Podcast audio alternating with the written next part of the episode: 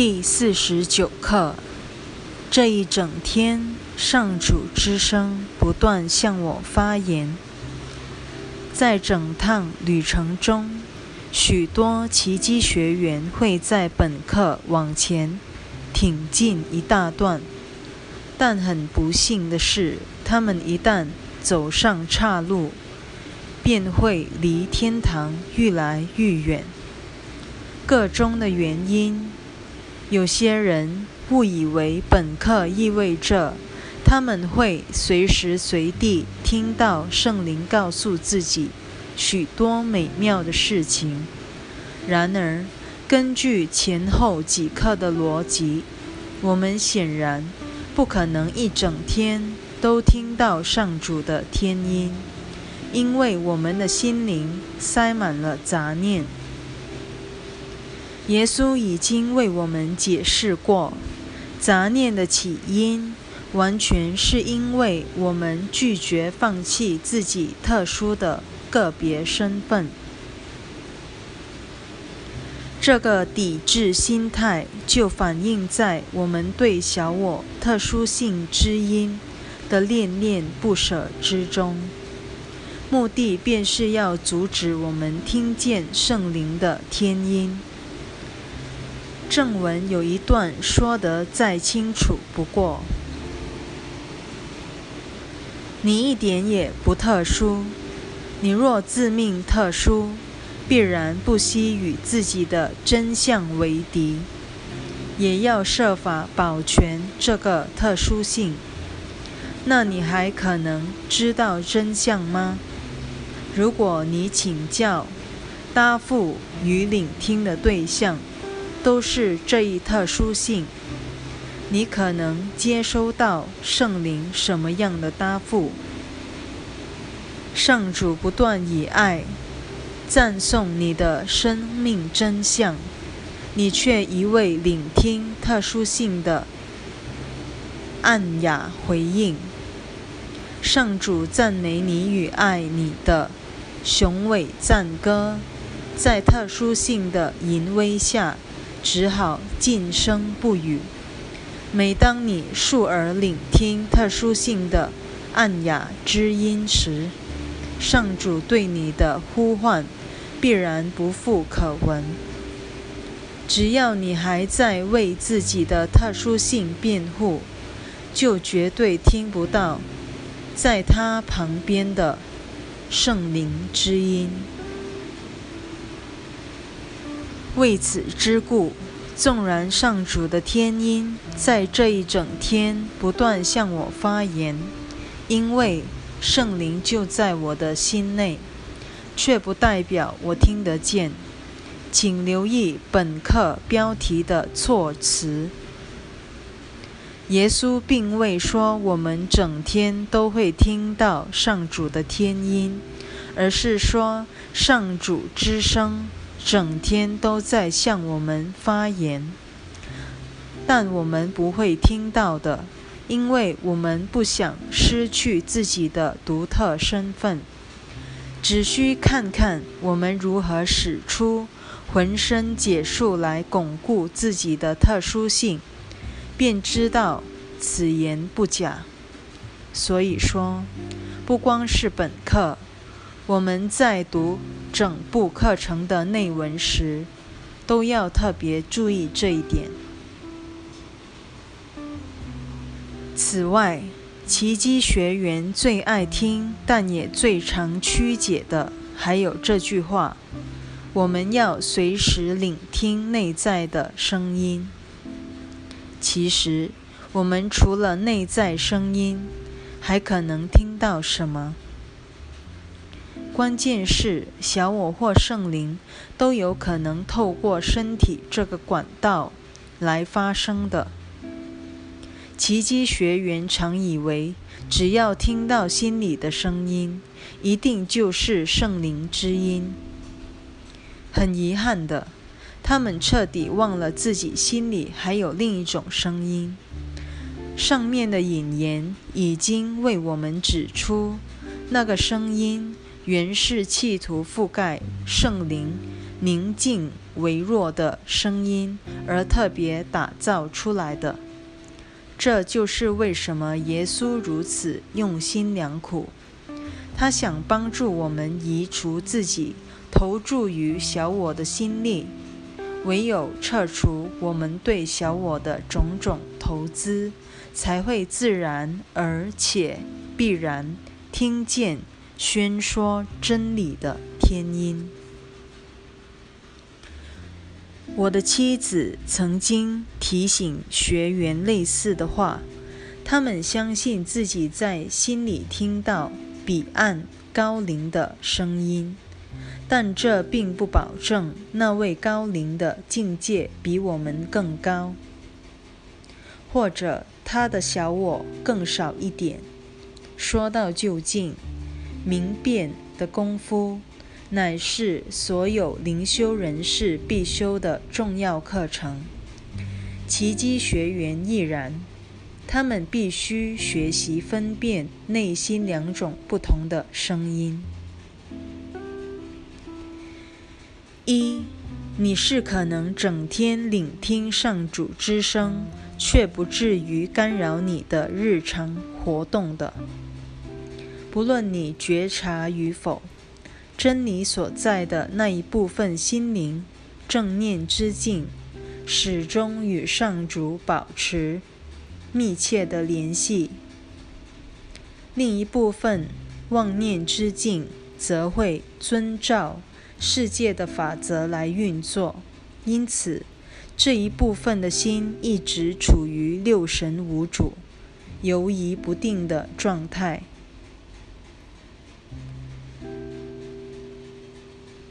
这并不是说，只要我们处于正念之境，就无需。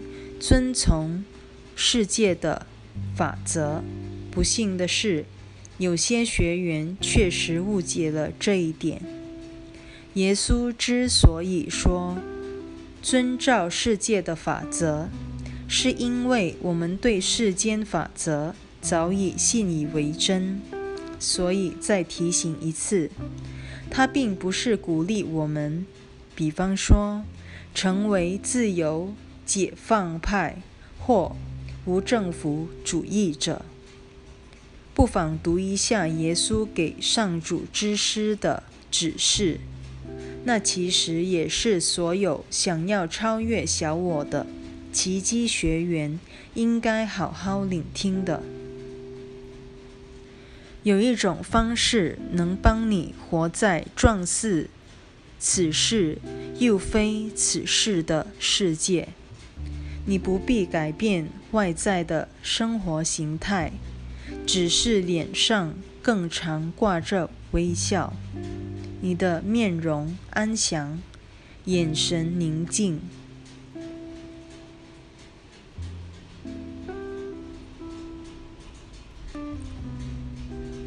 换句话说，他并不要我们看起来或表现得有别于一般人。唯一有待改变的是我们的心态，或是我们决定追随哪一位心灵导师。我们听从的若是圣灵，世界变成了人生教室，它在人间的象征，自然会化为语言，成为我们传达圣灵教诲的工具。第一百八十四课。对这一点有更详尽的解释，我们留待后文讨论。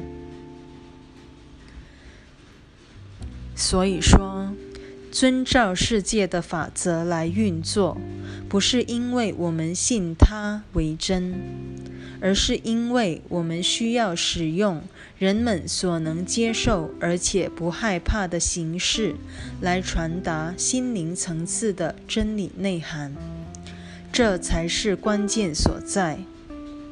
正文开始不久，便点出这一立场，提醒我们迁就人们的程度，善用对方所在的虚幻形式，将真理的内涵传达出来。这一修正变成了所谓的奇迹。救赎的价值是无法靠它所呈现的形式来衡量的。事实上，若要真正发挥大用，它必须以最有利于领受者的形式出现才对。也就是说，奇迹必须按照领受者所能了解而且不害怕的方式呈现，才可能功德圆满。但这并不表示这种奇迹就是他与上主交流的最高层次了，而是说他目前所能接受的最高交流层次仅止于此。奇迹的整个目标不外乎提升人的交流层次。它绝不会加深人的恐惧，而降低了交流层次的。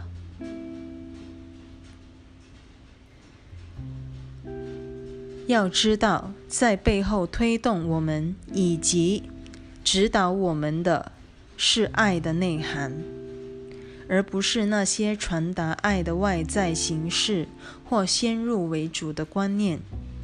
唯有那一个内涵。才能确保我们的回应永远慈爱，而且不带判断，愿意接受他人的现况，而不是我们希望他们变成的样子。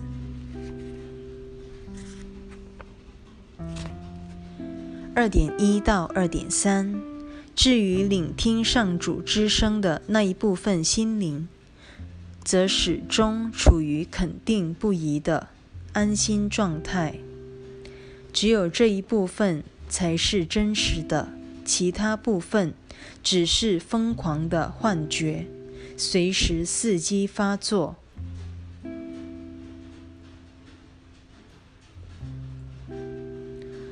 这段话让我想起柏拉图在《培德罗有关御车夫》。与两匹马的寓言，文中诗意盎然地描绘出正念与妄念的两种状态。我们姑且把灵魂比喻为一种协和动力，一对飞马和一个御车人。因此，就我们人类来说，御车人要驾奴、驾驭两匹马，一匹驯良，另一匹顽劣。因此，我们的驾驭是一件麻烦的工作。头一匹马占骄尊的位置，样子顶美。身材挺直，颈项高举，鼻子像鹰钩，白发黑眼，谦逊和节制，充满荣誉感。因为懂事，要驾驭它，并不要鞭策，只消一个口令便成了。至于顽劣的马，恰恰相反，庞大、卷曲而丑陋，颈项短而粗，面庞平板，皮毛黝黑，眼睛灰土色，躁动不安，不懂规矩而又骄横，不懂规矩而又骄横。耳朵又聋，而且长满了乱毛，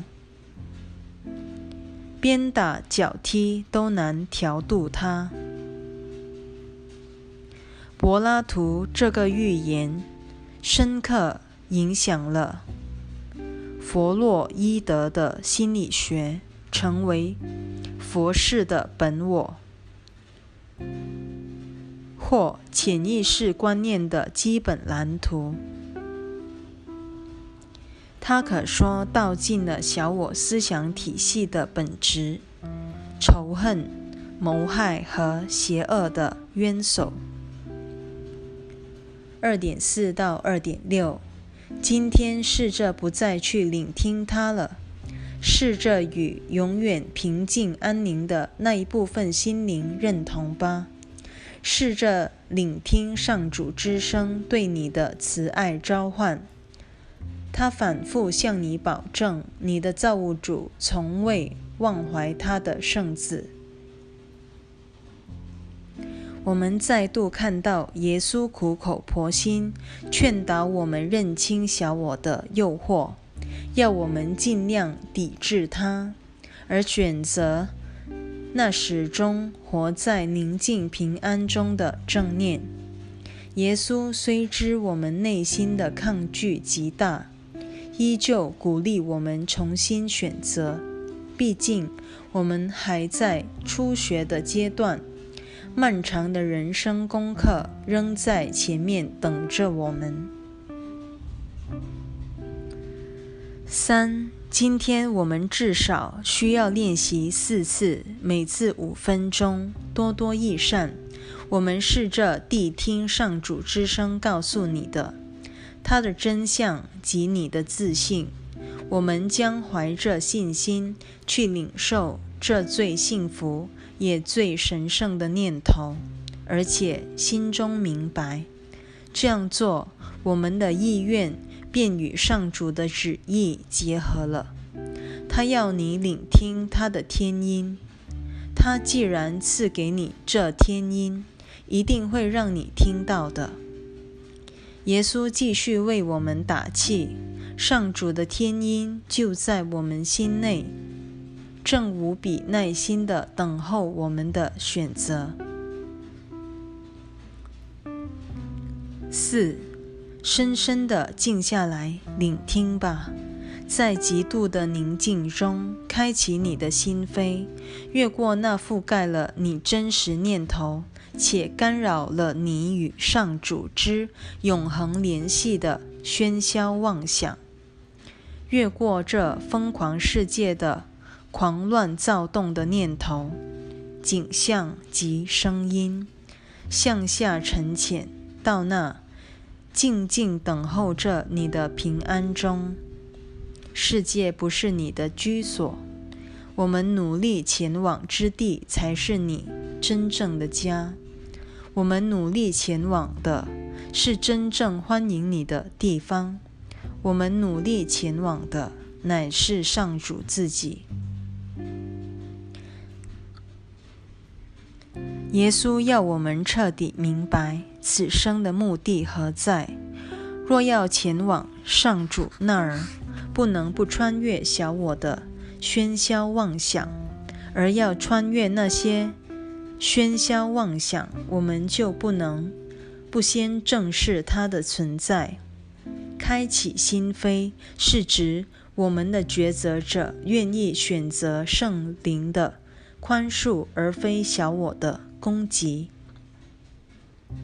我们完全清楚，如果真想抵达上主之境，就不能继续认同小我的特殊性之因。而整部的练习手册宗旨所在，就是一步一步带领我们穿越这一切，迈向上主之境。五。不要忘了附送今天的观念，且多多益善。必要时可以张开眼睛来念。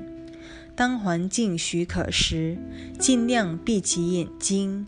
一有机会就静静坐下，附送今天的观念。